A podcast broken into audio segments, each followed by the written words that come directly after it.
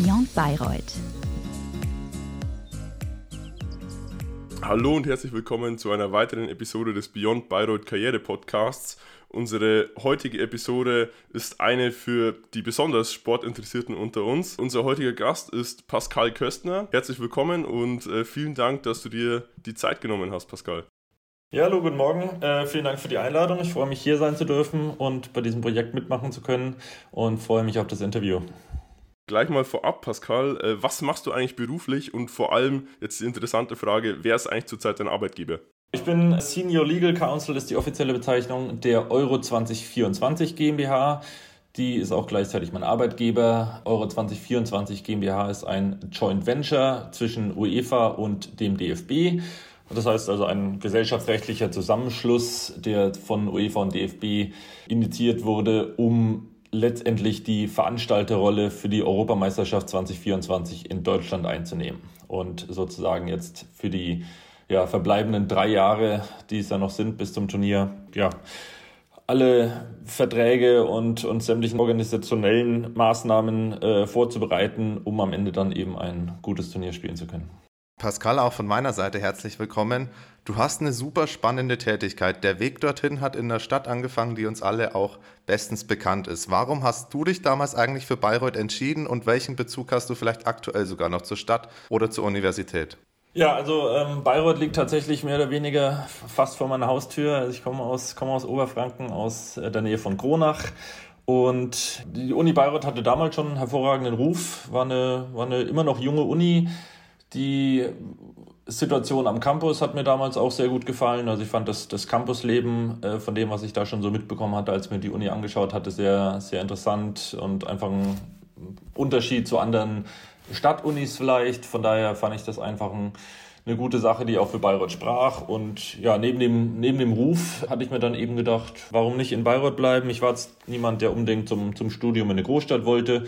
Und von daher bot sich das dann auch an, eben in Bayreuth zu studieren. Ich äh, gehe mal stark davon aus, dass du heute nicht mehr in Bayreuth arbeitest und auch äh, jetzt gerade im Interview nicht in Bayreuth bist. Welchen Bezug hast du denn noch zur Stadt und vor allem zur Uni? Gibt es da noch was, das dich jetzt auch nach der langen Zeit an der Uni noch äh, mit dem Standort verbindet? Du warst ja nicht nur in Anführungszeichen bis zum ersten Examen da, wie vielleicht viele, sondern hast auch den LLM Sportrecht absolviert. Gibt es da vielleicht noch eine besondere Beziehung oder sagst du, okay, zehn Jahre Bayreuth, es langt mir mittlerweile und ich möchte jetzt was ganz was anderes. Ja, tatsächlich habe ich äh, familiäre Bindungen in Bayreuth, weil mein Vater wohnt äh, in der Nähe von Bayreuth, deswegen bin ich doch sehr, sehr regelmäßig in Bayreuth.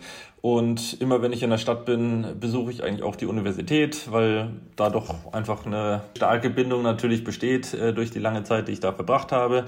Ich habe nicht nur mein, äh, mein Studium da verbracht, ich war auch noch nach meiner Zeit dann in München nach sechs Monaten als wissenschaftlicher Mitarbeiter zum Referendariat wieder in Bayreuth. Also habe da auch noch diese zwei Jahre mit kurzen Pausen in Bayreuth verbracht. Von daher bin ich doch sehr sehr stark an die Stadt auch gebunden und eben durch, äh, durch meinen Vater, der da lebt, ähm, auch immer da. Von daher habe ich nach wie vor einen Bezug zu Bayreuth und zur Universität. Ja, durch den Master natürlich hatte ich nochmal die Gelegenheit, nach meinem Studium, nach meinem Referendariat, nachdem ich schon ein paar Jahre gearbeitet hatte, nochmal sozusagen ins Studentenleben nochmal einzutauchen, auch wenn es immer nur am Wochenende war und neben dem Beruf. Aber das hat natürlich dann auch nochmal ein bisschen die, die Beziehung gefestigt. Und von daher würde ich, würde ich schon sagen, dass ich nach wie vor sehr starken Bezug zur Stadt habe und auch zur Universität. Ähm, war jetzt erst vor ein paar Wochen da, da muss ich in der Tat sagen, äh, war, ich, war ich fast betroffen äh, aufgrund der aktuellen Corona-Situation, wie da die, die Studienlage derzeit ist. Also ähm, da wirklich äh, drücke ich schwer die Daumen, dass es hoffentlich jetzt zum Wintersemester auch wieder etwas normalere Züge annimmt, weil die Bibliotheksarbeitsplätze, die dann im, im Neubau im AW-Gebäude äh, rumstanden, ja, das ist wahrscheinlich am Ende des Tages nicht das, was man sich unter einem Studium dann vorstellt. In der Tat, leider. Pascal, du bist Oberfranke. Man kann dich also ja mit Fug und Recht als Local bezeichnen. Was sind vielleicht deine Geheimtipps für Bayreuth, fürs Studentenleben oder vielleicht auch generell in Bayreuth? Ja, also Geheimtipps in Bayreuth ist wahrscheinlich immer ein bisschen schwierig. Dafür ist die Stadt fast zu klein, dass es noch geheim bleibt. Ähm, wie äh, der, der Kollege Ortgies, der ja auch schon hier bei euch im, im Podcast war, auch schon erwähnt hatte, glaube ich, wahrscheinlich wirklich noch ein Geheimtipp ist die Buschenschenke von der, von der Bäckerei Lang, äh, die hoffentlich irgendwann wieder stattfindet. Ich glaube, dreimal im Jahr. Das ist äh, wirklich ein, eine sehr, sehr coole Veranstaltung, muss ich sagen. Das hat richtig Spaß gemacht immer. Da gibt es selbstgebrautes Bier und am Ende einen hervorragenden Butterkuchen. Deswegen mit dem Bier ein bisschen zurückhalten, damit am Ende noch ein Stückchen reingeht. Und äh, ansonsten, wenn ich in Bayreuth bin, jetzt immer gehe ich sehr, sehr gerne ins Liebesbier. Das äh, muss ich sagen, ist ein wahnsinnig guter Laden. Äh, da schafft man sich auch nicht einmal durch die Karte zu trinken, dafür gibt es zu viel. Aber finde ich ein sehr, sehr guten, äh, sehr, sehr gutes Restaurant und sehr, sehr gute Bar. Ähm, und ansonsten, was ich auch noch immer sehr schön fand, wenn man ein bisschen rausfahren wollte, war die Täter. Also die bietet sich auch immer an, wenn man ein bisschen ja, bisschen noch mehr Natur als im Bayreuth, der ohnehin schon vorhanden äh, schnuppern will, dann äh, ist ein Ausflug auf die Täter definitiv auch immer eine Reise wert.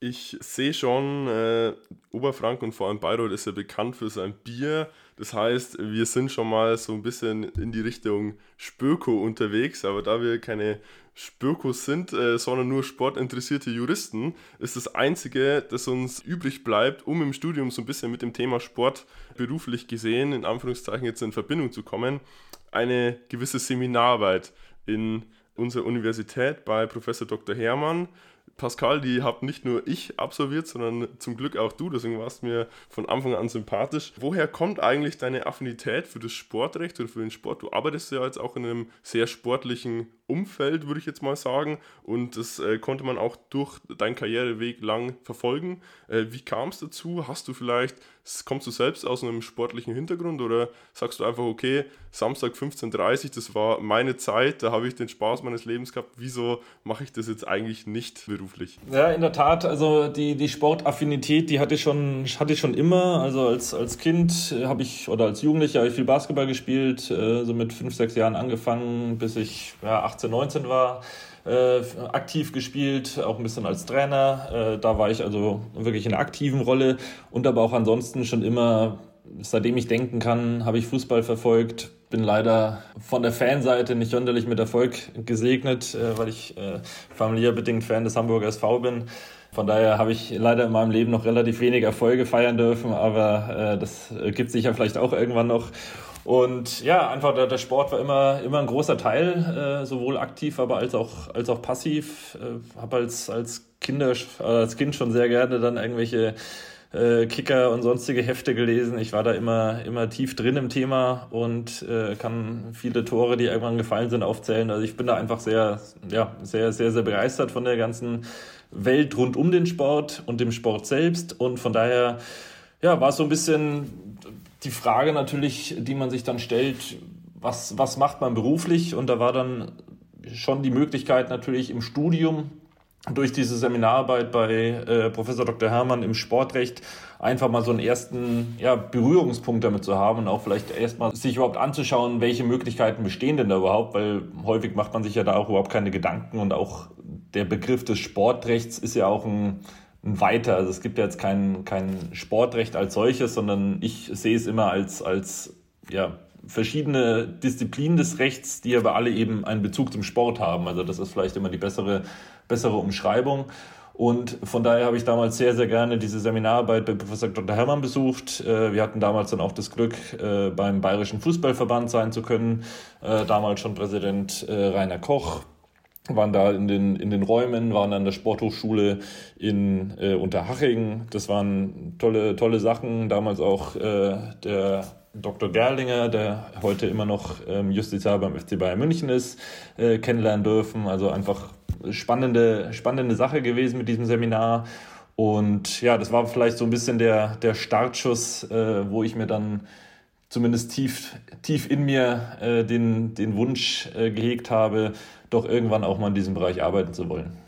Ja, Pascal, du hast angesprochen, dass du dein ganzes Leben schon sportbegeistert warst. Wie sah dein Leben neben der Bundesliga-Konferenz vielleicht am Samstag um 15.30 Uhr sonst so aus? Gab es Hochschulgruppen, Nebenjobs oder was waren deine Hobbys vielleicht neben dem Studium generell? Oder hast du dich dann schon voll und ganz auf die Universität irgendwann fokussiert? Also irgendwann bleibt leider Gottes bei Juristen der, der doch sehr, sehr große Fokus auf die Universität ja nicht aus. Also spätestens in, der, spätestens in der Examensvorbereitung nimmt das Ganze natürlich einen sehr, sehr großen Teil ein seines Lebens. Aber nichtsdestotrotz habe ich während des Studiums ja auch, auch äh, Basketball gespielt, war da in der, in der Hochschulgruppe jetzt nicht äh, aktiv in der, in der Mannschaft, aber es gab immer montags und, und freitags, glaube ich, immer äh, so ein offenes Spiel, da war ich, war ich regelmäßig. Und ansonsten habe ich auch sehr, sehr gerne ähm, Basketball verfolgt als Zuschauer ähm, bei damals noch dem BBC Bayreuth, heute ja Medi Bayreuth, äh, habe also die den Aufstieg in die erste Liga äh, live mitverfolgt und äh, den Pokalsieg. Also da war ich, war ich sehr, sehr häufig äh, in der Halle. Das äh, hat auch immer sehr, sehr viel Spaß gemacht. Und ja, ansonsten während des Studiums, äh, was man als äh, guter Student natürlich macht, war ich damals donnerstags in der Rosi, die ja heutzutage leider nicht mehr existent ist. Sehr, sehr schade drum. Aber auch da wird es sicherlich irgendwelche Alternativen geben. Und ähm, als, als Nebenjobs hatte ich eine Tutorenstelle dann auch nach meinem Seminar bei Professor Dr. Hermann. Da hatte ich dann ein Tutorium geleitet für Sportökonomen im äh, BGB äh, oder Schuldrecht. Die müssen ja auch einen Schein machen da im äh, Zivilrecht, der glaube ich, unter Spökos wahrscheinlich heutzutage auch immer noch äh, sehr gefürchtet ist, weil es äh, ja doch ein eher Studium, Studium fremdes Gebiet ist, in dem sie sich da auf einmal auskennen müssen und irgendwelche Fälle lösen, was auch äh, tatsächlich wirklich nicht einfach ist. Also äh, Chapeau vor allen, die diesen Schein dann auch äh, mit Bravour bestehen, weil das ist wirklich schwierig. Von daher ähm, habe ich da ein bisschen, bisschen mithelfen können, hoffentlich bei dem einen oder anderen. Und ja, das waren so ein bisschen die Dinge, die ich während, neben meines Studiums dann noch, noch getan hatte. Ja. Ja, ich würde sagen, bleiben wir doch gleich mal im äh, sportlichen bzw. sportrechtlichen Kontext. Äh, du hast es vorhin schon angeschnitten, du bist nach deinem eigentlichen Studium bereits äh, berufstätig äh, gewesen und äh, bist dann noch an die Uni zurückgekehrt für den LLM Sportrecht. Also ich als Student, der jetzt mitten im Studium steckt, der jetzt nicht kurz vorm Examen steht, auch nicht mehr ganz am Anfang, der hat davon vielleicht schon mal gehört aber äh, so richtig auch nicht und, und kennt jetzt auch niemanden so richtig, der äh, da teilgenommen hat. Das ist ja auch eher ein neueres Programm. Wie bist du eigentlich auf den LLM aufmerksam geworden? Wie war so dein erster Berührungspunkt damit? Also ich habe tatsächlich immer verfolgt, ob es derartige Programme gibt. Hatte auch immer natürlich einfach bei der Universität Bayreuth äh, das, das Ganze ein bisschen beobachtet, stand da auch in einem Austausch mit Professor Hermann, weil es immer so ein bisschen ja mein mein Wunsch war, sowas vielleicht mal irgendwann zu machen. Also ich wusste auch von, von Gesprächen mit ihm, dass dieser LLM geplant ist, äh, dass der irgendwann kommen wird. Deswegen habe ich das auch immer verfolgt und hatte dann einfach damals die Möglichkeit, äh, zu dem Zeitpunkt, als ich den begann, äh, begonnen hatte, dass mein damaliger Arbeitgeber, ähm, weil da war ich äh, gerade bei Pelot Partners, eine, eine Transaktionskanzlei, die bieten ein äh, sehr umfassendes Weiterbildungsstudium oder eine, eine Möglichkeit, sich weiterzubilden neben des Jobs an. Und da kann man eben auch ein LLM-Programm berufsbegleitend absolvieren. Und ich hatte damals das Glück, dass mein Chef äh, ja, gesagt hat, okay, dann, dann machst du eben diesen Sportrechtsmaster, auch wenn der jetzt tatsächlich mit meinem damaligen Job relativ wenig zu tun hatte. Also da bin ich äh, meinem damaligen Chef auch wirklich sehr, sehr dankbar, dass er mir diese Möglichkeit gegeben hat, das zu tun. Und ähm, von daher hatte ich dann das auch so ein bisschen immer als Möglichkeit gesucht, nochmal mehr oder weniger der Außenwelt auch zu zeigen, dass ich tatsächlich Interesse habe am Sport und äh, auch eben am Sportrecht, weil meine Karrierestufen oder meine Karrierewege bis dahin vielleicht nicht zwangsläufig in diese Richtung gingen. Also ich habe ja doch einen sehr, sehr klassischen Weg einfach eingeschlagen, ähm, bin nach dem Studium und Referendariat in eine Großkanzlei eingestiegen, ohne jetzt wirklich einen Sportbezug zu haben, hatte jetzt auch keine wirklich relevanten Stationen, die ich irgendwie während des Referendariats absolviert hatte im Bereich des Sports und von daher sah ich das so ein bisschen als, als letzte Chance vielleicht auch, ähm, wirklich nochmal diesen Weg gehen zu können, um einfach ja auch, auch was Handfestes in der Hand zu haben, außer ich interessiere mich für Sport, äh, eben auch zeigen zu können, ja, ich habe mich auch damit wirklich auseinandergesetzt, ich habe den Aufwand auf mich genommen, während des Studiums dann noch, äh, während des Jobs äh, da noch ein Studium zu absolvieren.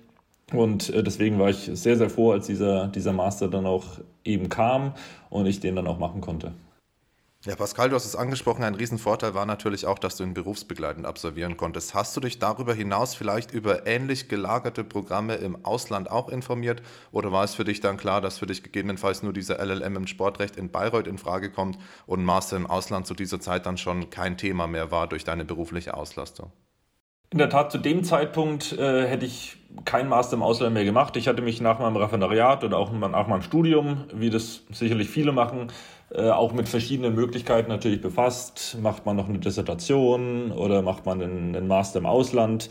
Das passte irgendwie alles dann am Ende des Tages immer nicht so richtig rein in meine, meine Planung. Deswegen habe ich es dann auch nicht getan und hatte mich dann dagegen entschieden.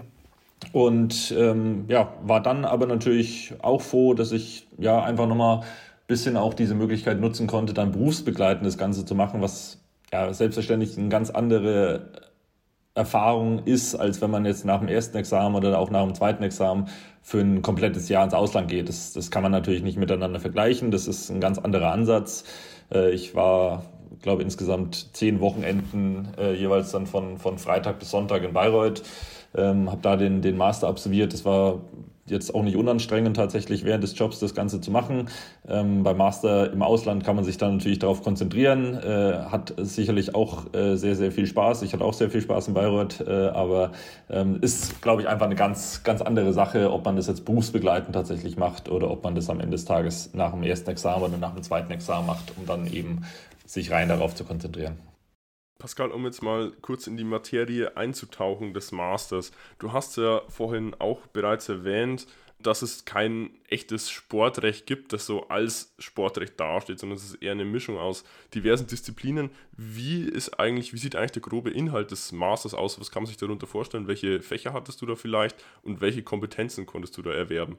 Der Master ist tatsächlich sehr, sehr breit aufgestellt, was ich aber auch super fand, weil man dadurch einfach ja, sehr viel Einblicke in dem in die Welt des Sports und des Sportrechts eben bekommen hat.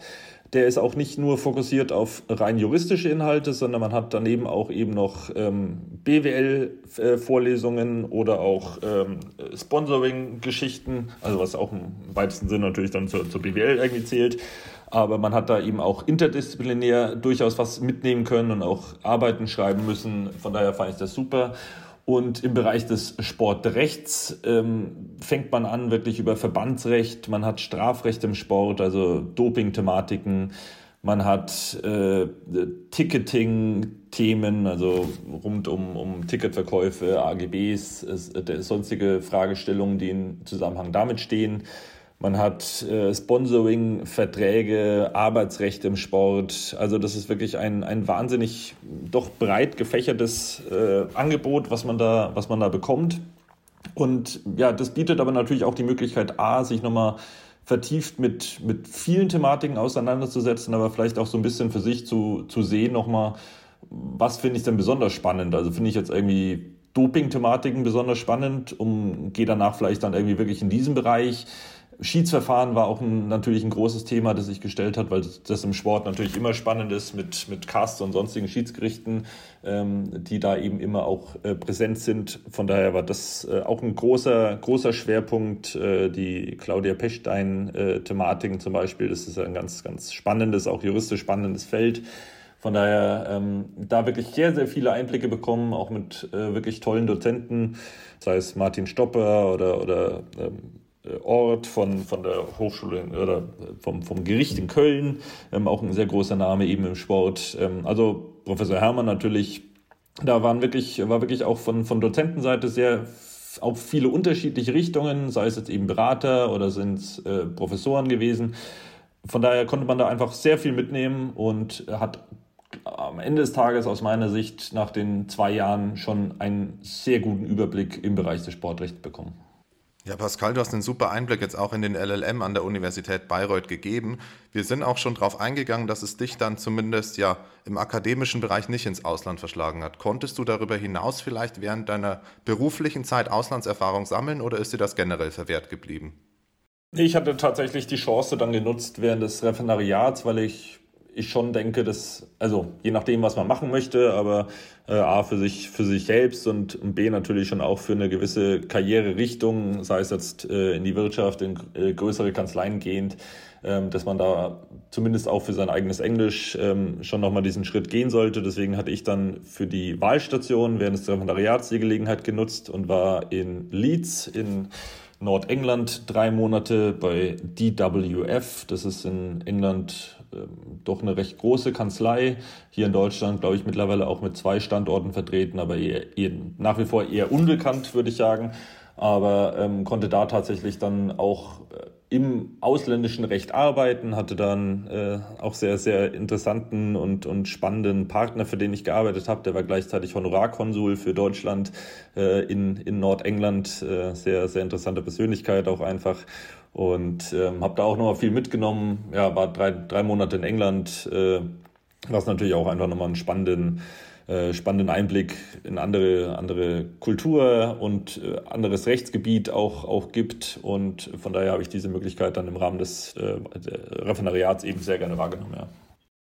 Wir haben es ja schon angeschnitten, wir haben es schon angeteasert. Du bist zurzeit äh, Senior Legal Counsel in einem Fußballkontext, in der Fußballbranche angestellt. Wie sieht eigentlich zurzeit dein Arbeitsalltag aus, um da jetzt mal reinzustarten? Das ist tatsächlich äh, immer, immer schwer zu sagen. Also zurzeit sieht er tatsächlich so aus, dass ich äh, derzeit noch im Homeoffice bin. Ähm, wir starten jetzt äh, mehr oder weniger operativ dann auch mit den Büroräumen im September in Frankfurt. Das heißt, derzeit sitze ich, sitze ich noch in München und ab September dann in Frankfurt bei der Euro 2024 GmbH. Und der Arbeitsalltag, ja, der ist, der ist ganz, ganz unterschiedlich. Also als ich angefangen hatte im Mai, war natürlich ein sehr guter Zeitpunkt, weil äh, kurz die Euro 2020 äh, bevorstand. Das heißt, mein Arbeitsalltag im Mai und Juni sah so aus, dass ich jeden Tag in die Allianz Arena gefahren bin, weil ich hier auch vor Ort dann der, der zuständige Jurist für die Spiele war. Und ähm, das ist natürlich schon mal eine, eine, einmalige Erfahrung, da jeden Tag in, in dieses äh, sehr schöne Stadion gehen zu können und äh, da alles vor Ort mitzubekommen. Und äh, da war ich dann vor Ort tatsächlich ja, für, für rechtliche Fragen rund um die Spiele zuständig. Ähm, da ist ja dann doch auch ein bisschen was passiert, ähm, sei es äh, Fallschirmspringer oder Regenbogenflaggen. Da war ja, war ja dann immer ein bisschen was los. Ähm, von daher, da gab es jetzt keinen kein Alltag im klassischen Sinne. Und ähm, jetzt würde ich einfach sagen, ja, das ähm, kommt, kommt natürlich auch von Tag zu Tag drauf an. Es gibt äh, viele, viele Abstimmungsmeetings, ähm, weil es natürlich auch ein, einfach Team ist, das äh, sich ja, über, über verschiedene Disziplinen äh, abstimmen muss. Äh, es gibt verschiedene Bereiche, die jetzt auch schon angegangen werden, äh, sei es Thematiken rund um, um die Veranstaltungsstätte. Es werden Veranstaltungen vorbereitet mit den Städten. Es werden äh, schon erste Verträge geschlossen, wo ich dann natürlich involviert bin, um äh, da ja, beratend tätig zu sein oder eben auch die Verträge mit gestalten zu können. Ähm, da kriege ich dann die Anfragen rein und äh, spreche mich mit den äh, zuständigen Personen dann auf der anderen Seite ab. Also das ist ganz, ganz breit gestreut, deswegen so einen richtigen einen klassischen Tag. Äh, ich fange fang morgens am, am Laptop derzeit an oder am, am PC und äh, schau mal, was der Tag so bringt. Ja. Du hast gerade schon angeschnitten, in deiner Zeit in der Allianz Arena ist so das ein oder andere passiert, auch das ein oder andere medienwirksame Event. Nimm uns doch vielleicht mal durch die Abende. Was musstest du da alles machen als Senior Legal Counsel? Was macht man eigentlich als Senior Legal Counsel so grundsätzlich und wie konntest du da beratend tätig werden? Also während der, während der Euro 2020, da hatte ich äh, die Position des sogenannten Venue Lawyers. Also es hat jeder Standort hat einen eigenen, eigenen Juristen vor Ort gehabt, der dann eben ja, bei ad hoc aufkommenden juristischen Fragestellungen beratend zur Seite steht, ähm, sei es dann eben wie man mit, vielleicht verschiedenen Verträgen auch umgeht, wenn es da irgendwie mit, mit Dienstleistern vielleicht auch irgendwie Thematiken gibt, die es schnell zu klären gibt. Und ähm, auch zuständig ist man als Venue Lawyer für den sogenannten Rechteschutz. Ähm, es gibt ein, ein Rechteschutzprogramm, eben um auch äh, Interessen der, der Sponsoren und der Lizenznehmer zu vertreten. Man ist dafür zuständig, dass sozusagen rund um das Stadion ähm, keine Tätigkeiten passieren, die in irgendeiner Weise den Interessen von Sponsoren zum Beispiel widersprechen, sei es unerlaubte Werbung zum Beispiel oder sonstiges. Das heißt, man patrouilliert da tatsächlich dann auch rund um die Stadien und äh, hat ein Auge auf vielleicht verdächtige, verdächtige Aktionen. Da gibt's äh, das sogenannte Ambush-Marketing, was immer ein großes Thema ist bei solchen großen Veranstaltungen dass Nicht-Sponsoren versuchen, sich in irgendeiner Form durch, durch Werbung an, äh, an das Event zu hängen. Äh, das, das war jetzt tatsächlich in München im kleineren Umfang äh, ein, zwei Mal der Fall, aber jetzt keine, keine großen Sachen. Ähm, aber das ist auch so ein Zuständigkeitsbereich, den man dann eben hat. Und ähm, ja, ansonsten schaut man einfach, dass das alles, äh, alles irgendwie aus juristischer Sicht auch, auch läuft und äh, ist ansprechbar für die, für die operativ tätigen Personen, für den Veranstaltungsleiter, wenn der irgendwelche Fragen hat, äh, rechtlicher Natur ist man äh, der Ansprechpartner, der erste. Und das äh, war, war sehr spannend, war natürlich ein äh, sehr spannender und, aufregender Auftakt dann äh, kurz vor dem ersten Spiel dann mit dem, mit dem Fallschirmspringer auch. Äh, da, da geht einem das Herz natürlich dann schon mal kurz nach oben. Aber man ist ja als, als Jurist da nicht quasi an vorderster Front, sondern das ist ja alles gemanagt und auch durch, die, durch den Sicherheitsdienst und alles. Von daher, man, man ist jetzt ja als Jurist nicht dafür zuständig, dass das Spiel am Ende tatsächlich auch, auch läuft. Das machen äh, sehr, viele, sehr viele andere Leute sehr viel besser. Und ähm, man ist im Hintergrund äh, im Stadion dabei und versucht eben ja, mögliche aufkommende Fragen dann zu beantworten.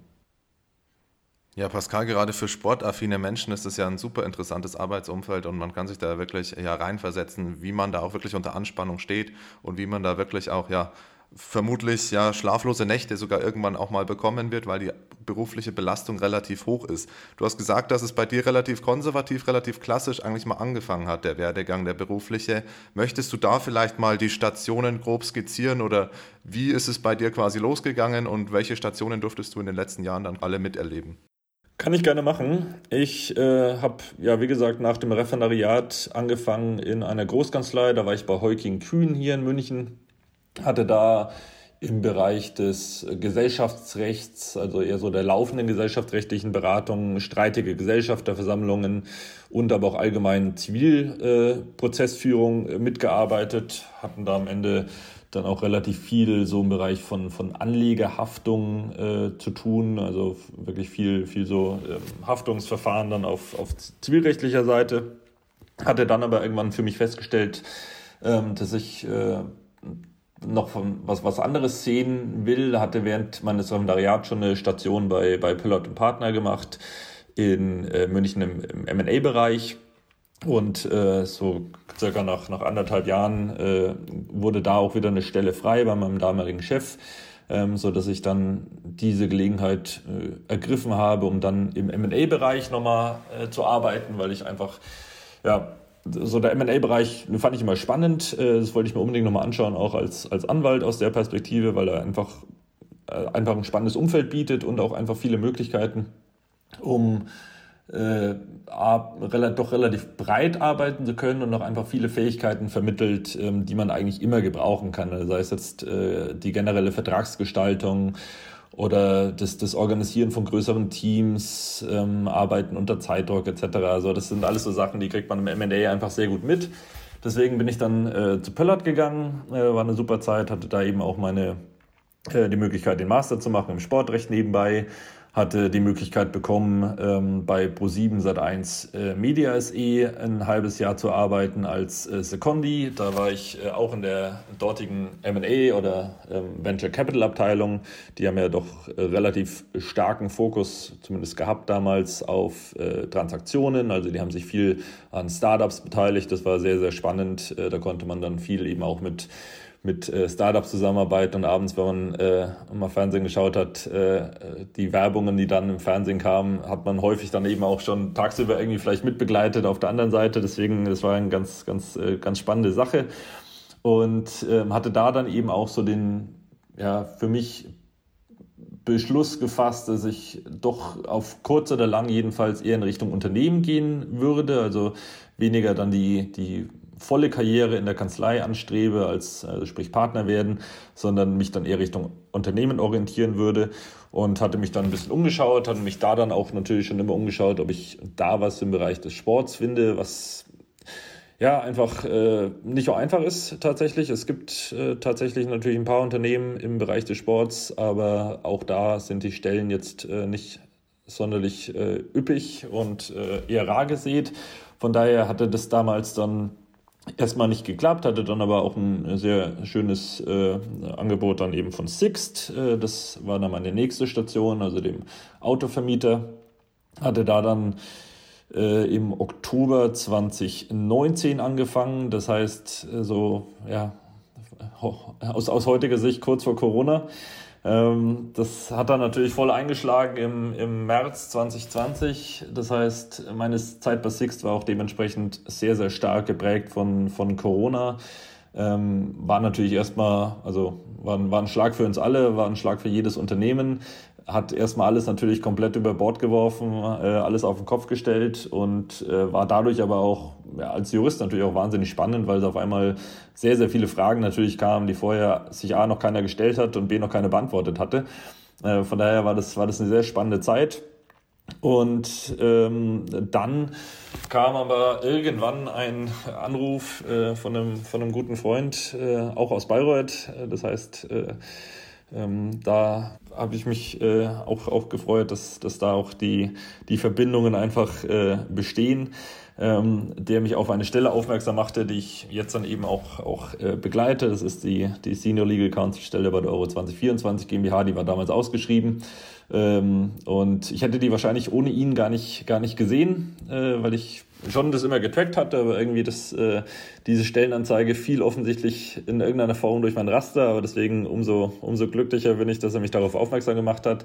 Und ja, dann hatte ich mich da beworben und äh, hatte nach äh, zwei Monaten ungefähr äh, Auswahlprozess oder anderthalb Monaten äh, Auswahlverfahren dann alles virtuell, ähm, dann die, die Zusage bekommen und da Mai 2021 ähm, dann angefangen. Ja, wirklich toller Karriereweg. Ähm, jetzt bist du ja im Fußball-Business, in der Sportbranche. Das ist ja keine x-beliebige Branche, sondern eine mit sehr viel Star-Power, mit sehr viel Geld im Spiel und auch, auch mit, mit, mit sehr berühmten Personen. Philipp Lahm zum Beispiel ist ja auch bei der DFB Euro GmbH, der ist nicht nur irgendwie so ein bisschen dabei, sondern ja auch Geschäftsführer zum Beispiel. Wie sieht es eigentlich bei dir aus? Also merkst du jetzt den Unterschied, okay, ich äh, habe jetzt zum Beispiel mit dem ehemaligen Kapitän der deutschen Nationalmannschaft jeden Tag zu tun und vielleicht ruft noch Franz Beckenbauer an. Wie, wie ist es da? So, bist du da jetzt schon in diese Welt der Stars und äh, Promis reingezogen worden oder ist das äh, immer noch die klassische berufliche Ebene, auf der du dich bewegst? Ähm, tatsächlich ist es, ist es bei mir äh, eher die, die klassische berufliche Ebene. Es wird sicherlich das eine oder andere Mal vorkommen, dass man äh, berühmte Persönlichkeiten aus dem Bereich des Sports äh, trifft. Äh, Philipp Lahm hast du, hast du schon genannt. Äh, den treffe ich zumindest virtuell derzeit ähm, sehr regelmäßig, weil der auch, auch viel einfach an den, an den Meetings teilnimmt. Ähm, Celia Sasic zum Beispiel ist auch immer dabei ähm, nicht, nicht weniger bekannt. Äh, von daher, also das sind so die, die beiden, äh, sage ich mal, berühmten SportlerInnen, die ich dann eben äh, doch täglich oder zumindest wöchentlich äh, auch, auch sehe. Und ansonsten, ja, freue ich mich einfach, ehrlich gesagt, jetzt unabhängig von den Namen, äh, einfach in dieser ganzen Branche tätig sein zu können, weil, weil ich schon finde, dass die, die Sportbranche, ähm, ich habe jetzt schon ein paar Branchen gesehen und die Sportbranche ist tatsächlich schon nochmal was, was Besonderes, finde ich, von der, von der Stimmung und von, vom, vom ganzen Mindset her merkt man da schon einen Unterschied zu anderen Branchen. Pascal, ja, du hast gesagt, dass du jetzt quasi für die UEFA Euro 2024 zuständig bist. Es ist ja ein temporäres Projekt dann quasi, das auch zeitlich begrenzt ist. Wie geht es vielleicht dann für dich persönlich nach Austragung dieses Großevents weiter? Gibt es da Bestrebungen, ob man in diesem Sportbereich irgendwie dann auch weiterhin Fuß fassen kann? Oder musst du dich dann komplett nochmal nach was Neuem umschauen? Das wird sich äh, dann in, in dreieinhalb Jahren knapp zeigen. Äh, tatsächlich, äh, meine Stelle äh, wird es so natürlich nicht weiterhin geben, weil die, die ist äh, mit einem klaren Ziel gefasst, äh, die Euro 2024 zu begleiten. Und nach der Euro 2024 ähm, habe ich dadurch relativ wenig Funktion in der Stelle, in der ich jetzt bin. Aber natürlich äh, ja, ist meine persönliche, äh, mein persönliches Ziel mit Sicherheit im Bereich des Sports zu bleiben. Äh, in welcher Art und Weise das auch immer sein wird, dann, das, das wird sich, glaube ich, zeigen. Darüber mache ich mir heutzutage auch ehrlich gesagt noch, noch keine Gedanken. Dafür äh, bin ich jetzt hier noch, noch viel zu frisch und ähm, muss jetzt auch erstmal in den, den Job sozusagen reinkommen und reinwachsen ähm, und fokussiere mich jetzt voll und ganz auf diese Rolle, die ich jetzt habe um die bestmöglich ausfüllen zu können. Und äh, was danach kommt, das, das wird man dann in, in dreieinhalb Jahren hoffentlich, äh, hoffentlich sehen. Pascal, du füllst vor allem jetzt für einen Außenstehenden eine ziemlich wichtige und, und, und entscheidende Rolle aus, um die EM 2024 nach Hause zu bringen aus deutscher Sicht. Ähm, also bist da in einer sehr exponierten Position, bist auch Entscheidungsträger und äh, vor allem ja die rechtliche Komponente eines Großereignisses in dem Format, wie die EM ist und wie die sich auch in Zukunft weiter darstellen wird, mit mehr Teams, mit mehr Fans, jetzt auch nach der Pandemie, höchstwahrscheinlich dann 2024, ist ja jetzt auch eine Position, die, würde ich jetzt mal sagen, nicht jeder x-beliebige Jurist begleiten kann. Welche Charaktereigenschaften muss man deiner Meinung nach eigentlich für deine Tätigkeit mitbringen, dass man die zur vollsten Zufriedenheit aller involvierten Parteien ausfüllen kann? Weiß gar nicht, ob ich meine Rolle jetzt so hoch hängen, hängen würde, wie du es vielleicht gerade getan hast. Ent Entscheidungsträger bin ich, äh, bin ich äh, tatsächlich nicht. Die Rolle dürfen, äh, dürfen andere übernehmen. Ich äh, stehe eher beratend zur Seite dabei und äh, tue das natürlich auch, auch nicht alleine, sondern da sind äh, natürlich auch auf, auf Seiten der UEFA und auch auf Seiten des DFB ja noch, noch andere Juristen involviert. Deswegen ich äh, äh, versuche meine Rolle, die ich, die ich habe und die, die ich die nächsten dreieinhalb Jahre äh, haben werde, so gut wie möglich auszufüllen. Ähm, ich glaube, es ist schwierig zu sagen natürlich, welche Charaktereigenschaft jetzt speziell für, für diese Rolle ausschlaggebend war oder welche Charaktereigenschaft da jetzt auch hilft, diese Rolle auszufüllen. Ähm, ich glaube, was, was nie schadet, ähm, was ich auch so, was man aber wahrscheinlich wenig also entweder man hat's ähm, von Anfang an, das kann aber vielleicht auch negativ sein, oder man bekommt es dann so ein bisschen im Laufe seines Berufslebens, ist eine gesunde Portion Selbstbewusstsein. Jetzt nicht im Sinne von, von Arroganz oder im Sinne von ich, ich kann alles, sondern eher im Sinne von ähm, so die anderen kochen auch nur mit Wasser äh. Also im, im Laufe meines Berufslebens stand ich doch häufig vor irgendwelchen Verträgen oder Fragen, wo man sich am Anfang immer denkt, so, pff, Wow, okay. Ähm, das ist jetzt aber ein ganz schön dickes Brett oder keine Ahnung erst mal am Anfang, was ich jetzt überhaupt machen soll. Ähm, man stellt dann aber zum Glück einfach durch eine Ausbildung, die man äh, genossen hat, ähm, doch auch immer wieder am Ende fest, so ja, das äh, irgendwie funktioniert's und irgendwie kommt man rein und irgendwie kriegt man am Ende eine Lösung, äh, mit der ähm, dann alle arbeiten können und die dann natürlich auch rechtlich, rechtlich sauber ist. Und ähm, man, man denkt am Anfang häufig, äh, deswegen sage ich so, die anderen kochen auch nur mit Wasser. Am Anfang denkt man immer häufig so auch im Berufsleben so, ja, jetzt weiß ich das nicht und alle anderen wissen das bestimmt. Ähm, ich würde mal sagen, in 95 Prozent der Fällen wissen es die anderen am Anfang auch nicht. Und ähm, das ist, glaube ich, immer so ein ganz gutes, äh, äh, ganz guter Gedanke, den man im Kopf haben kann, um einfach sich selbst auch immer wieder klar zu machen. So die, die, es hat die A jeder mal angefangen und ähm, irgendwie kriegt man das, kriegt man das hin und man hat es bisher immer gut hinbekommen und deswegen, das meine ich ein bisschen mit, mit Selbstbewusstsein. Man, man darf in seine eigenen Fähigkeiten vertrauen und ich glaube, das hilft dann auch in so einer Position natürlich, die jetzt, äh, jetzt nicht, nicht, nicht äh, natürlich unbedeutend ist, aber jetzt ähm, natürlich schon auch eine gewisse Rolle einnimmt. Ähm, da hilft es sicherlich, weil man auch gegenüber Geschäftsführern und gegenüber äh, Vertretern von den Verbänden dann eben auch äh, selbstbewusst dann auch mal eine Meinung vertreten kann, wenn, weil die Rolle des Juristen auch im Unternehmen ist natürlich äh, am Ende des Tages auch eine, einen Rat zu geben und da eben auch mal zu seiner Meinung zu stehen und diese Meinung auch vertreten zu können. Und dafür schadet es, glaube ich, nicht, wenn man ein bisschen äh, selbstbewusst ist und diese Meinung dann auch selbstbewusst vertritt. Ja, Pascal, wir sind jetzt auch schon am berühmt-berüchtigten Ende unseres Podcasts angekommen. Gibt es vielleicht abschließend noch eine Sache, die du unseren Zuhörenden mit auf den Weg geben möchtest oder einen kleinen Werbeblock für den LLM Sportrecht oder einfach, was dir noch so auf der Seele liegt, was du den aktuell Studierenden in Bayreuth oder vielleicht auch künftigen Studieninteressierten äh, an unserer Universität noch mit auf den Weg geben möchtest? Ja, also den, den Master, weil du nochmal drauf, äh, drauf zu sprechen kamst, den kann ich tatsächlich empfehlen für jeden, der sich äh, im Bereich des, des Sportrechts äh, bewegen will oder der auch am Sportrecht interessiert ist. Ähm, gibt da jetzt aber auch sicherlich nicht nur den einen Master, es gibt auch ganz viele andere Möglichkeiten. Ähm, ich glaube auch so, so karrieretechnisch ähm, ist vielleicht mein Weg vielleicht auch so ein bisschen einer, der zeigt, dass ja, man, man vielleicht Sachen auch irgendwie über Umwege erreichen kann. Ähm, äh, also auch ich stand häufig in der Tat irgendwie vor der, vor der Frage, gehe ich jetzt links oder rechts? Bin dann rechts gegangen, wo ich mir am Ende gedacht habe, vielleicht wärst du vielleicht einmal links gegangen, jetzt am Ende des Tages, aber muss ich sagen, so, es war wahrscheinlich schon ganz gut, dass ich damals rechts gegangen bin, ähm, weil sonst wäre ich vielleicht da nicht, wo ich, wo ich heute bin. Äh, von daher, ähm, ja, ist, glaube ich, äh, immer so ein bisschen die, die äh, rückblickend weiß, weiß man nie, welche Entscheidung, welche Entscheidung richtig ist.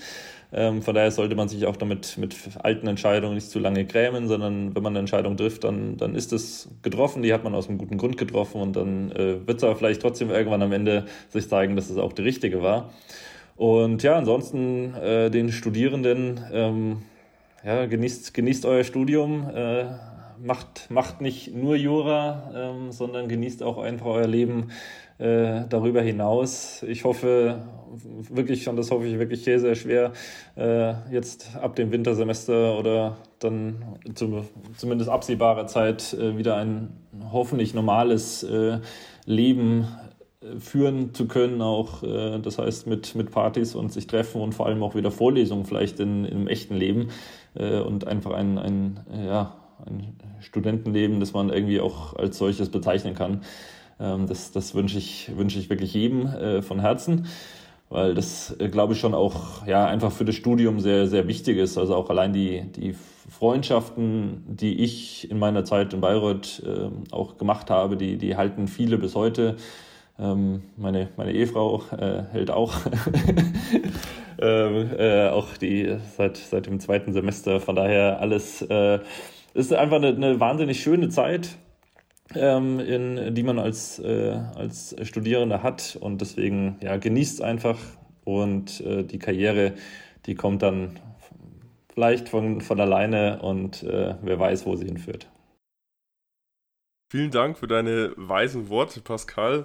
Und Respekt seit dem zweiten Semester, das ist schon eine, eine, eine Weile her.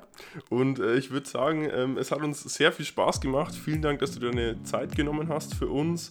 Und äh, wir wünschen dir auf jeden Fall noch alles Gute, was die Euro 2024 angeht. Und hoffen, dass da alles reibungslos klappt. Ja, vielen Dank fürs Interview und euch auch alles, alles Gute weiterhin.